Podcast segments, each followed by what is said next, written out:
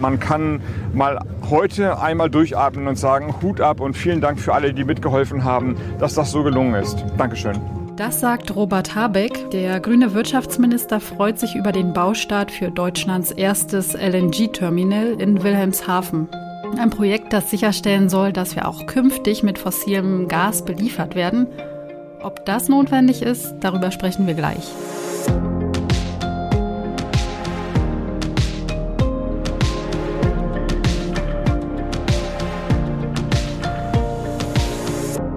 Ihr hört das Klima-Update, den Nachrichtenpodcast von Klimareporter in Zusammenarbeit mit der Taz.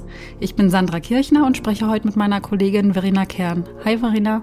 Hi Sandra. Wie immer zuerst eine kurze Vorschau auf unsere Themen. Als erstes sprechen wir über den Erdüberlastungstag in Deutschland und wie wenig nachhaltig unser Lebensstil eigentlich ist. Dann geht es um Agrosprit und um die LNG-Terminals, in denen wir ja schon von der Vorschau gehört haben. Fangen wir an mit unserem ersten Thema, dem deutschen Erdüberlastungstag. Dieser Overshoot Day war in Deutschland vorgestern, also am Mittwoch, den 4. Mai. An dem Tag hat Deutschland schon so viele Ressourcen verbraucht, wie uns rechnerisch für das ganze Jahr zustehen würden. Also nach nur vier Monaten und vier Tagen. Und es gibt auch eine kleine Verschlechterung. Letztes Jahr hat es immerhin noch einen Tag länger gedauert, bis wir unseren Überlastungstag erreicht hatten. Das heißt also, wir leben jetzt sozusagen auf Pump. Wir leben auf Kosten der Natur, auf Kosten anderer Länder und auf Kosten zukünftiger Generationen. Genau. Man kann sich das gut vorstellen, wenn man die natürlichen Ressourcen mit einem Kuchen vergleicht, der zwischen allen Menschen auf der Welt aufgeteilt wird. Wir nehmen uns von diesem Kuchen ein besonders großes Stück und es bedeutet natürlich, für die anderen bleibt weniger übrig, wie du schon gesagt hast, für andere Länder, für die Natur, für künftige Generationen. Das Umweltbundesamt hat es sehr gut auf den Punkt gebracht. Der deutsche Lebensstil ist nicht nachhaltig. Das hat die Behörde am Mittwoch auf ihrer Website geschrieben. Und ich zitiere nochmal, auf die globale Bevölkerung hochgerechnet bräuchte der deutsche Lebensstil die Landflächen von über drei Erden. Das heißt, wir nutzen oder besser gesagt, wir vernutzen die Natur dreimal so schnell, wie sich die Ökosysteme regenerieren können. Ähm, weltweit gibt es große Unterschiede beim Ressourcenverbrauch. Manche Länder haben gar keinen Overshoot Day, weil sie sich quasi innerhalb der planetaren Grenzen bewegen. Und bei manchen Ländern sind die natürlichen Ressourcen erst im Dezember aufgebraucht. Das ist zum Beispiel bei Indonesien oder Ecuador der Fall. Die USA aber haben ihren Überlastungstag schon Mitte März und China Anfang Juni. Weltweit gesehen wird der globale Erdüberlastungstag, so wie es im Moment aussieht, Ende Juli erreicht. Deutschland liegt beim ökologischen Fußabdruck also im oberen Viertel aller Länder. Schauen wir mal auf die Gründe, also auf das, was den deutschen Lebensstil so wenig nachhaltig macht. Es ist eine ganze lange Liste. Ich nenne mal ein paar Punkte. Wir verbrauchen zu viel Energie, wir stoßen zu viel CO2 aus, vor allem im Verkehr und durch die Massentierhaltung. Wir konsumieren zu viel, wir essen zu viel Fleisch, wir belasten Luft, Böden und Grundwasser übermäßig, wir fällen zu viele Bäume. Und ich zitiere nochmal das Umweltbundesamt, weil ich es ziemlich gut finde, dass sie so klare Worte wählen. Der deutsche Erdüberlastungstag macht deutlich, dass Deutschland weit davon entfernt ist, als ökologisches Vorbild für andere Staaten zu gelten. Ja, also Deutschland muss noch viel mehr tun, um wirklich nachhaltig zu werden. Ähm, das gilt eigentlich für alle Bereiche. Die Energiewende, das Energiesparen, Klimaschutz, Ressourcenverbrauch, Konsum, Ernährung und Verkehr. Und was den Verkehrsbereich betrifft, da gibt es jetzt eine neue Entwicklung. Und das leitet gut über zu unserem zweiten Thema. Die Bundesumweltministerin Steffi Lemke von den Grünen will den Einsatz von den sogenannten Energiepflanzen im Sprit oder im Benzin verbieten. Das sind quasi Pflanzen wie Mais oder Raps, die zu Autokraftstoffen weiterverarbeitet werden. Und die Diskussion darum, ob das sinnvoll ist oder nicht, die tobt wirklich schon seit Jahren und erhitzt mindestens schon zehn Jahre lang die Gemüter. Genau. Es gab immer wieder Kritik daran, weil eben auf den Ackerflächen, wo dieser Mais oder dieser Raps für den Tank angebaut werden, keine Nahrungsmittel angebaut werden können. Und weil die landwirtschaftlichen Nutzflächen weltweit begrenzt sind, steht das natürlich in Konkurrenz zur Produktion von Lebensmitteln. Dem will Umweltministerin Lemke jetzt einen Riegel vorschieben, also dass Pflanzen im Tank statt auf dem Teller landen. Und begründet hat es äh, die Umweltministerin mit dem Angriffskrieg von Russland auf die Ukraine. In der Ukraine werden ja große Mengen an Getreide angebaut. Das Land wird manchmal auch als Kornkammer Europas bezeichnet. Und wegen des Krieges wird jetzt erwartet, dass die Getreideernte in der Ukraine dieses Jahr deutlich einbrechen könnte. Experten des Welternährungsprogramms der Vereinten Nationen befürchten, dass halt der Krieg gegen die Ukraine die derzeitige Ernährungsunsicherheit für viele Menschen auf der Erde noch drastisch verschlimmern könnte. Schon letztes Jahr war die Zahl der Menschen, die akut unter Hunger leiden, auf fast 200 Millionen angestiegen. Zum einen hat das mit der Corona-Pandemie zu tun gehabt und zum anderen liegt es an Wetterextremen. Und wenn dann eben weniger Getreide wegen des Kriegs in der Ukraine zur Verfügung steht, ist das ein Problem, das sich weltweit auswirken wird. Genau, aber derzeit werden ja viele dieser sogenannten Energiepflanzen ähm, zu den klimaschädlichen fossilen Kraftstoffen wie Benzin und Diesel beigemischt und sie werden aus Mais und Raps hergestellt und das, das Institut für Energie- und Umweltforschung geht quasi davon aus, dass etwa eine halbe Million Hektar Ackerflächen in Deutschland gebraucht werden, um die Pflanzen für die Agro- oder Biokraftstoffe anzubauen. Das reicht aber gar nicht für unseren Verbrauch in Deutschland. Eine weitere Million Hektar wird für unseren Agrospritverbrauch noch im Ausland beansprucht. Das passt auch sehr gut zu unserem ersten Thema mit dem Erdüberlastungstag. Mhm. Genau. Viele von euch wissen das sicherlich. Ähm, beim Benzin werden halt 10% Bioethanol aus Getreide oder Zuckerrüben beigemischt. Dieser Kraftstoff heißt dann E10. Und beim Diesel werden eher Öle aus Pflanzen wie Raps oder Ölpalmen beigemischt. Da ähm, gibt es eine Vorgabe, da sagt man, dass es etwa 7%, die beigemischt werden sollen. Das macht man, dass halt diese fossilen Kraftstoffe bisschen weniger klimaschädlich werden. Und diese Beimischung ist gesetzlich festgeschrieben im Bundesemissionsschutzgesetz und auch in der Treibhausgasminderungsverordnung. Und diese Vorgaben müssen dann natürlich jetzt angepasst werden, wenn sich ähm, die Umweltministerin durchsetzen kann.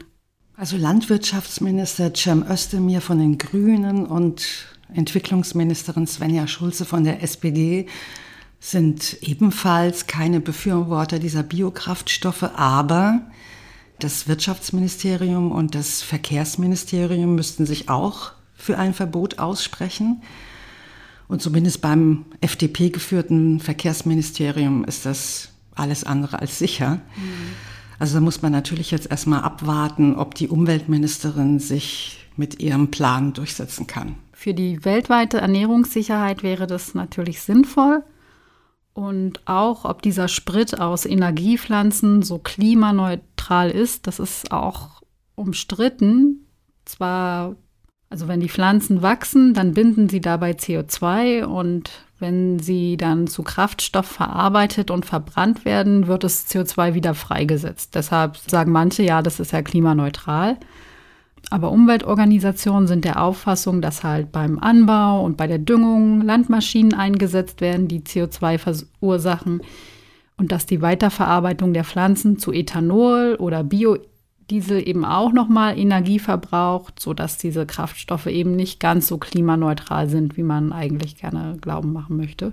Und auf die Beimischung zu fossilen Kraftstoffen wird man künftig auch nicht ganz verzichten, aber da gibt es dann wirklich bessere Alternativen. Zum Beispiel ähm, kann man die aus altem Frittenfett erzeugen oder aus vergorenen Lebensmittelabfällen. Kommen wir mal zu unserem dritten und letzten Thema. Wir reden über Flüssigerdgasterminals, abgekürzt LNG-Terminals die will Deutschland jetzt möglichst schnell bauen, um von russischem Erdgas unabhängig zu werden. Bislang hat Deutschland nämlich kein einziges solches Terminal. Und schon in dieser Woche ging es los. In Wilhelmshaven sind die ersten Pfosten eingerammt worden. Und zwar in Anwesenheit von Wirtschaftsminister Robert Habeck von den Grünen, der sich sehr lobend geäußert hat. Das haben wir ja am Anfang der Folge gehört. Und entstehen soll jetzt erstmal ein Anleger für ein schwimmendes LNG-Terminal. Und dort können dann schon voraussichtlich ab Ende dieses Jahres Tanker mit tiefgekühltem LNG anlegen. Das ist quasi flüssiges Erdgas. Es lässt sich gekühlt, leichter und effizienter per Schiff transportieren. Das Erdgas soll dann zum Beispiel aus Katar oder den USA kommen und würde dann im LNG-Terminal erwärmt und quasi ins deutsche Gasnetz eingespeist. Doch es gibt auch Widerstand und Zweifel, ob die LNG-Terminals wirklich notwendig sind, um vom russischen Gas wegzukommen. Letztlich sind diese Terminals ja fossile Infrastrukturen, die uns weiter an fossiles Erdgas binden. Genau. Die Deutsche Umwelthilfe hat jetzt am Mittwoch Widerspruch eingelegt gegen den vorzeitigen Beginn der Arbeiten. Sie spricht von einem politischen Schnellschuss und von blindem Aktionismus und sie argumentiert, die Genehmigung für diesen vorgezogenen Baustart sei ergangen, ohne Unterlagen offenzulegen und die Umweltverbände zu beteiligen. Außerdem, es gibt also noch mehr Kritik, außerdem widerspreche die LNG-Nutzung dem Klimaneutralitätsziel der Bundesregierung. Also es soll ja schon 2045 mhm. soweit sein. Und zudem werde ein geschütztes Unterwasserbiotop teilweise zerstört und die Schweinswalpopulation durch den Lärm gefährdet. Denn für diesen Anleger werden insgesamt 150 Stahlpfähle von 50 Metern Länge in den Meeresboden gerammt. Hm, und das heißt dann, dass diese Schweinswale sehr schallempfindlich sind. Genau. Und dann halt vertrieben werden würden. Es gibt auch Analysen, die sagen, dass es in Europa im Prinzip keine weiteren LNG-Terminals braucht. Das zeigt eine Analyse von Artelis. Das ist ein Beratungsunternehmen, das äh, sich darauf spezialisiert hat, Energiedaten zu analysieren. In Europa gibt es bereits 37 LNG-Terminals und laut der Untersuchung braucht es eigentlich keine neuen LNG-Terminals. Besser wäre es eigentlich, wenn Investitionen in mehr Energieeffizienz und erneuerbare Energien fließen würden. Und wenn die EU einfach umsetzen würde, was sie in ihrem Klimaschutzpaket Fit for 55 geplant hat, dann könnten die EU-Staaten bis 2025 mehr oder weniger aus ähm, russischem Erdgas aussteigen. Das heißt, neue LNG-Terminals braucht es da wirklich nicht. Das sagt im Übrigen auch die Energieexpertin Claudia Kempfert vom Deutschen Institut für Wirtschaftsforschung. Statt der LNG-Terminals wäre es halt besser, gleich Terminals zu bauen, die für grüne Gase wie Wasserstoff aus erneuerbaren Energien geeignet sind. Vor 15 Jahren, meint Kempfert, wäre es noch an der Zeit gewesen, den Bau von Flüssiggasterminals anzugehen, um die halt als Brückentechnologie zu nutzen. Aber die Politik hat damals nicht auf die Empfehlungen gehört und jetzt, 2022, ist die Zeit für Projekte, die uns noch weiter an fossiles Gas ketten, wirklich abgelaufen. Und dann ist es wirklich viel sinnvoller, Maßnahmen zum Energiesparen und zum Ausbauen der erneuerbaren Energie anzugehen. Die Kritik ist also daran, dass die Politik schon wieder nicht vorausschauend genug handelt. Wir sind mit unserer Folge für heute am Ende. Danke fürs Zuhören. Wenn ihr die nächste Folge nicht verpassen wollt, dann abonniert uns am besten in eurer Podcast-App. Hinterlasst uns da auch gerne eine Bewertung. Das hilft neuen HörerInnen, uns zu finden. Und wenn ihr Fragen oder Feedback zu unserem Podcast habt, lesen wir gern von euch per Mail. Die schickt ihr dann an klima-update at klimareporter.de. Und jetzt noch vielen Dank an Melanie Bergmann, Carsten Wessel und Markus Eickmann, die uns diese Woche mit einer Spende unterstützt haben. Danke auch von mir und jetzt ein schönes Wochenende. Ciao.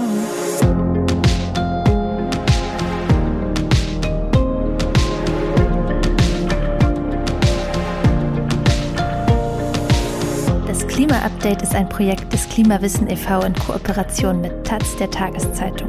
Es wird im Wechsel moderiert von Verena Kern, Sandra Kirchner, Katharina Schipkowski und Susanne Schwarz. Unser Produzent ist Christian Eichler. Ihr könnt unsere Arbeit mit einer Spende unterstützen.